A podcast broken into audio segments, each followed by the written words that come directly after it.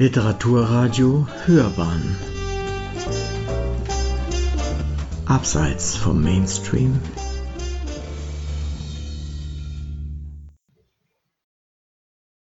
Mein Name ist Margit Heumann. Geboren und aufgewachsen bin ich in Österreich. Nach einigen Bürojahren im In- und Ausland hat es mich der Liebe wegen nach Franken verschlagen. Dort habe ich viele Jahre einen Islampferdehof betrieben. Anschließend war ein Tapetenwechsel fällig. Den habe ich mit einem Zweitwohnsitz in der Großstadt und dem Bücherschreiben gefunden.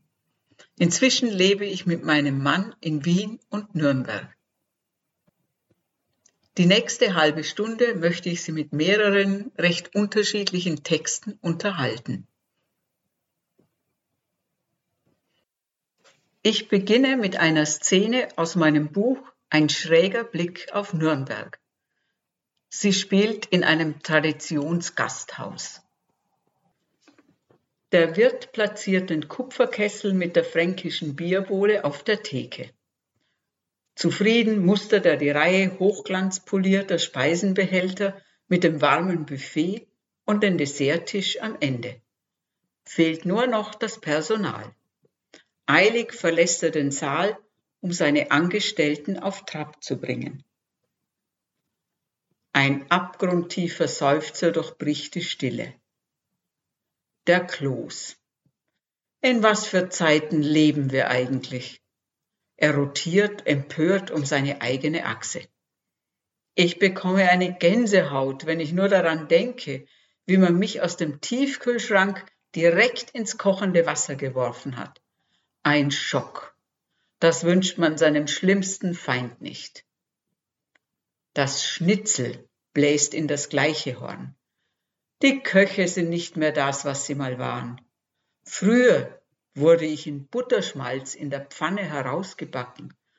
Jetzt lässt man mich einfach in die Fritteuse fallen und im Öl ertrinken.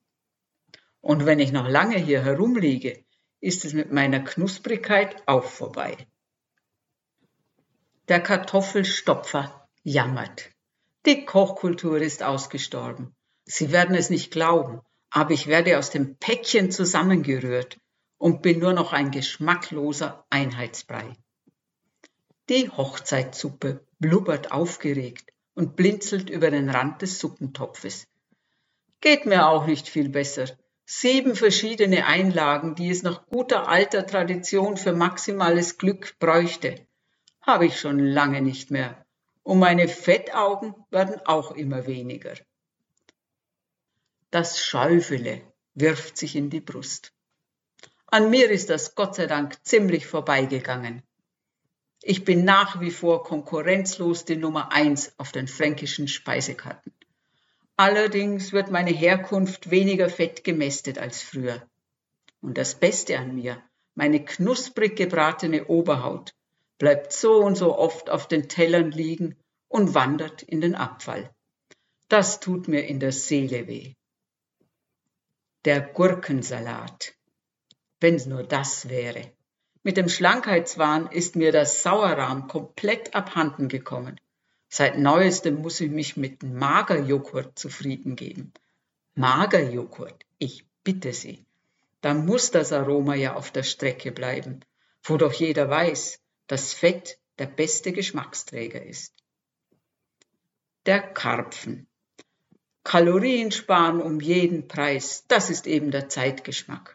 Was glauben Sie, wie viele Nebenbuhler heutzutage auf der Speisekarte stehen?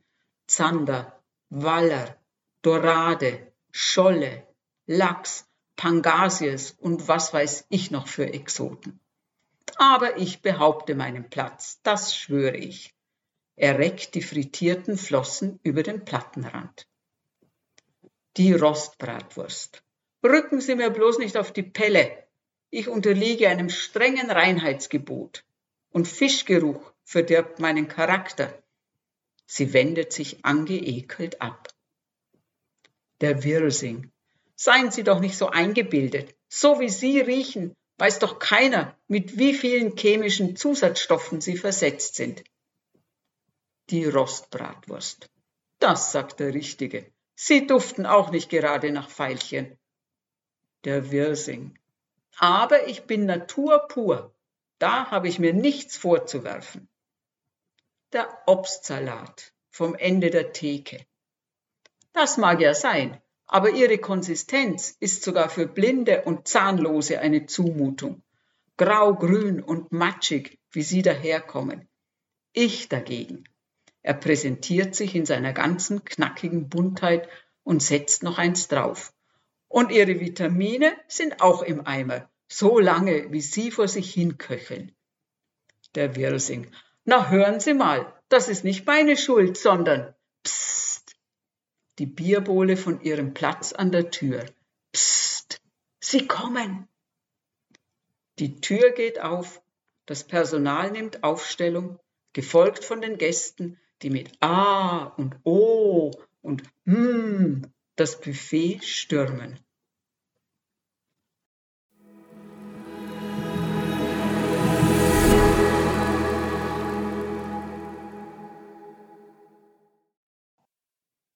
Der folgende Beitrag wurde professionell eingelesen und darin dreht sich alles um ein Paar.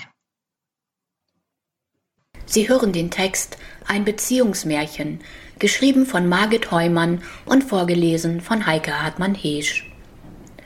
Es war einmal ein Paar, das war aus gleichem Stoff gemacht, von gleichem Charakter, gleichem Aussehen und durch ein starkes Band verknüpft. Eines Tages wurden sie auf eine Reise geschickt. Eingepfercht auf engstem Raum waren sie tagelang unterwegs. Es war dunkel und stickig, ein Geschüttel und Gerüttel, dass ihnen beinahe schlecht wurde. Ängstlich klammerten sie sich aneinander und waren froh, sich zu haben. Schließlich endete die Tortur. Sie befanden sich in einem hell erleuchteten Depot. Neben, unter und über ihnen gab es viele Paare ihrer Art, manche identisch, manche unterschieden sich in Kleinigkeiten. Doch die Ruhe dauerte nicht lange. Ständig wurden sie hin und her geschoben, angefasst, umsortiert, und bald wurde das Paar von seinen Artgenossen isoliert. Nach kurzem Geschaukel im Halbdunkel passierte die Katastrophe. Mit brutaler Hand wurde ihr Band zerrissen, eine scharfe Klinge schob sich zwischen sie und durchtrennte die Nahtstelle ihrer Paarbeziehung. Sie fielen mit einem stummen Aufschrei auseinander. Ein kleiner Trost war es, dass ihnen Aufgaben in unmittelbarer Nachbarschaft zugeteilt wurden. Sie waren kaum je mehr als einen Schritt voneinander getrennt, konnten sich sehen, zuwinken und manchmal berührten sie sich für einen Moment. Danach landeten sie an einem wässrigen Ort, aus dem sie nach stundenlanger Rotation mit einem Schleudertrauma befreit wurden. Tief atmeten sie die frische Luft ein, und die Freude war groß, dass sie beide mit heiler Haut davongekommen waren. Ihr Glück kannte keine Grenzen, als sie kurz darauf nicht nur aufeinander zu liegen kamen, sondern regelrecht ineinander gestülpt wurden. So nah waren sie sich in ihren besten Zeiten nicht gewesen. Doch nicht alle Märchen enden happy, denn was das Paar in diesem seligen Moment noch nicht ahnte, war dies. Trennung und Wiedervereinigung blieben ihr Schicksal, bis eines Tages die linke Socke auf unerklärliche Weise verschwand und die rechte sich so grämte, dass sie sich von der Wäscheleine stürzte und im Mülleimer endete. Und nun wird's europäisch.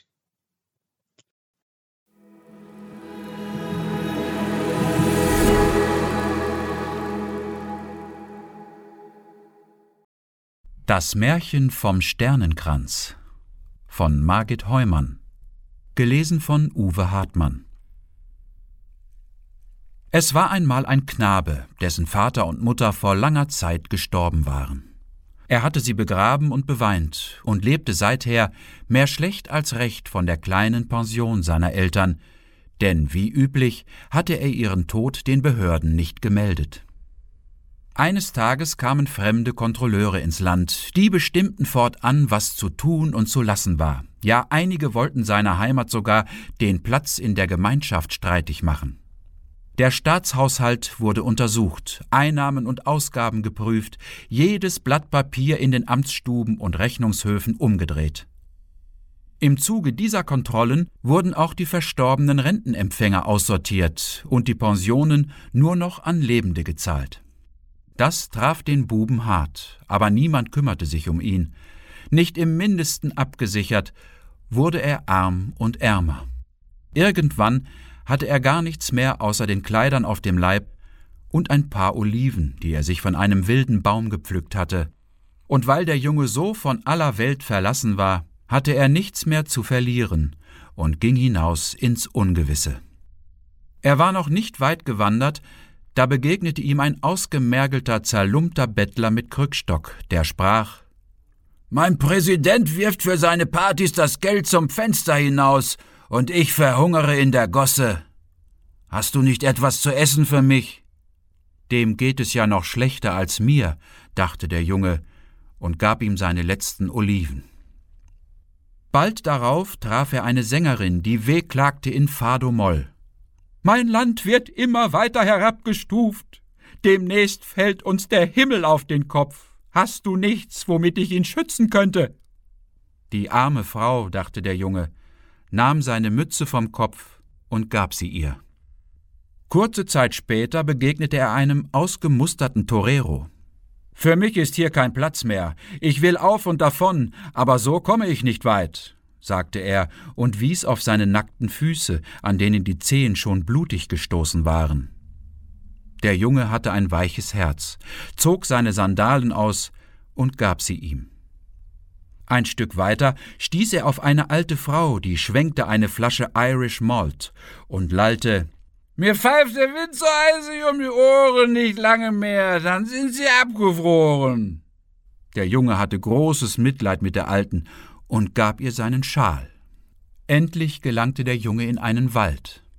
Er ging und ging, da entdeckte er ein Kind, das kauerte zähneklappernd im Unterholz und zitterte vor innerer Kälte und Einsamkeit. Der Junge konnte den Anblick nicht ertragen und dachte bei sich, die Nacht ist dunkel, nur die Sterne schauen herab.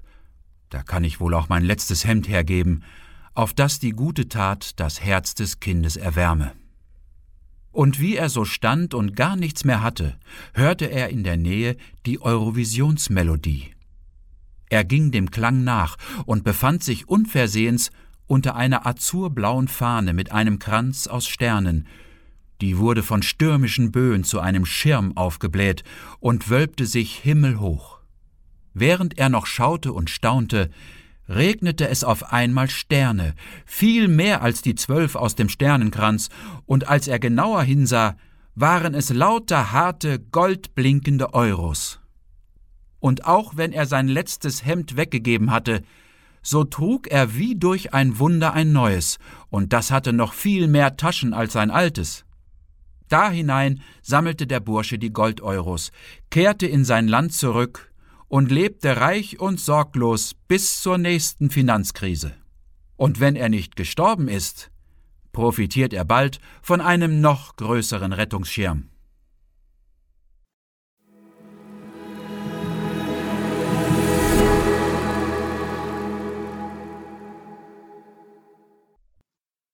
Und zu guter Letzt lese ich einen autobiografisch angehauchten Rückblick in meine Kindheit. Spielesammlung. Ein Rezept aus meiner Vorarlberger Kinderstube. Zutaten. Viele Kinder, eine Oma, ein kleiner Bruder, unbefestigte Dorfstraße, Bachbett, Holzlagerplatz, Müllhalde, diverses Dekor. Man nehme an die 15 Kinder zwischen drei und zehn Jahren und vermenge sie unter fleißigem Rühren in freier Natur.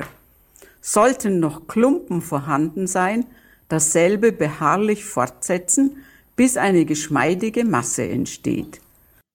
Für Versteckertis und Vorhatis quirle man Abzählverse hinein, wie sie jede gut sortierte Speis bereithält, ich und du, Müllers Kuh oder zehn Meter vor mir, zehn Meter hinter mir. Desgleichen sprudle man Seilhüpfen und Kreisspiele mit frisch geernteten Reimen ab, wie Rot, Weiß, Rot, der Hitler, der ist tot. Für Ballspiele ziehe man mit dem Schuhabsatz Linien in die gestaubte Dorfstraße und schaffe so die Form für Shooter, Haserschüsse und Völkerball. Im Wettkampf der Tretroller und Fahrräder erhitze man Glieder und Gemüter, lasse keinesfalls etwas anbrennen, angesenkte Nasen, Knie und Ellbogen sind billigend in Kauf zu nehmen. An Regentagen dämpfe man die Langeweile durch Kartenspielen mit der Oma, beim Sunegler, Landuspeitscher und Jasser. Oder man lasse sich von ihrer Erzählkunst verführen und gutiere mit angehaltenem Atem Märchen, Sagen und Geschichten von ihrem Schemel auf Augenhöhe serviert.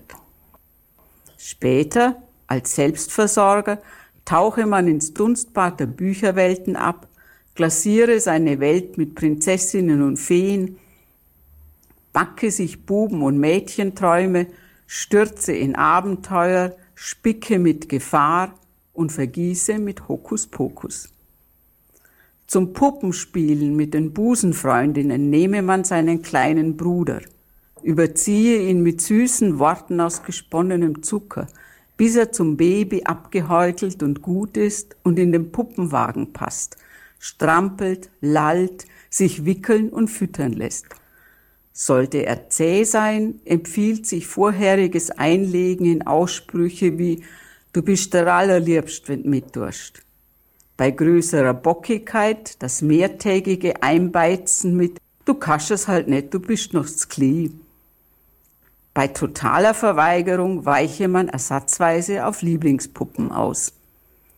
Auf dem Lagerplatz der Schreinerei errichte man aus Holzresten Betten, Tische und Bänke für Mütterlichs und Vetterlichs. Zum Gelingen ist wichtig, dass die Kinder keinesfalls lieb und brav sind, sondern aufsässig und ungenießbar und ekelhaft. Böse Mama, blöde Mama verleiht diesem Gericht seine ganz besondere Würze. Werkstatt und Schuppen der Väter liefern sämtliche Zutaten für den Hüttenbau. Man befestige Pflöcke und Bretter zwischen Stämmen und in passenden Astgabeln, für die Füllung bediene man sich an der nahen Müllhalde, wo von der alten Matratze über Kochtöpfe und Flaschen alles zu finden ist.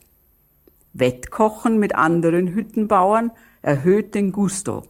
Man lasse sich dabei nicht die Butter vom Brot nehmen, verteidige seinen Hausbau mit Zähnen und Klauen, Flurher, Stritter, Arschbözer und Störwürfer. Das volle Programm. An Sommertagen verlege man die Masse der Kinder in das Wildbach verbaute Better Frödisch. In den kaum metertiefen Gumper bringe man sich gegenseitig zum Schwimmen. Todesmutige Sprünge von den Wehrstufen steigern den tollkühnen Nachgeschmack und sind die Garprobe für Helden. Von den Uferböschungen beschaffe man trockene Zweige und Treibholz, damit schüre man zwischen den Steinen kleine Feuer mit gehöriger Hitze und nasche vom Erwachsensein. Nierleröher, wichtig da, miteinander go. Zum Theaterspielen bediene man sich am Mottenschrank der Eltern mit Stöcklischuhe, Dirndlschöß, Lederhoser, Pelzkräger und Hürt. Nach fleißigem Diskutieren über Speisenplan und Rollenverteilung kredenze man dann Grimms Märchen, lasse das Stück mehrmals aufwallen, bis kurz vor dem Garwerden, wenn der nicht sattsam abgebrühte Prinz sich schon wieder weigert, die Prinzessin zu küssen. Immer verderben die Buben den Brei. Zum Schluss das Gemenge sorgfältig abdecken und ruhen lassen. Nach einer Verjährungsfrist von mehreren Dekaden bestreiche man die einzelnen Schichten mit einer Creme aus Subjektivität und Idealisierung staple sie hübsch übereinander und ziere nach Belieben mit geriebener Übertreibung, schiftelig geschnittenen Floskeln oder feinblättrigem Pathos. Damit das Gericht besonders schmackhaft wird, streue man vor dem Servieren reichlich Zucker der verklärenden Erinnerung darüber. Ein guter Miteinander. Vielen herzlichen Dank für Ihre Aufmerksamkeit. Ihre Margit Heumann.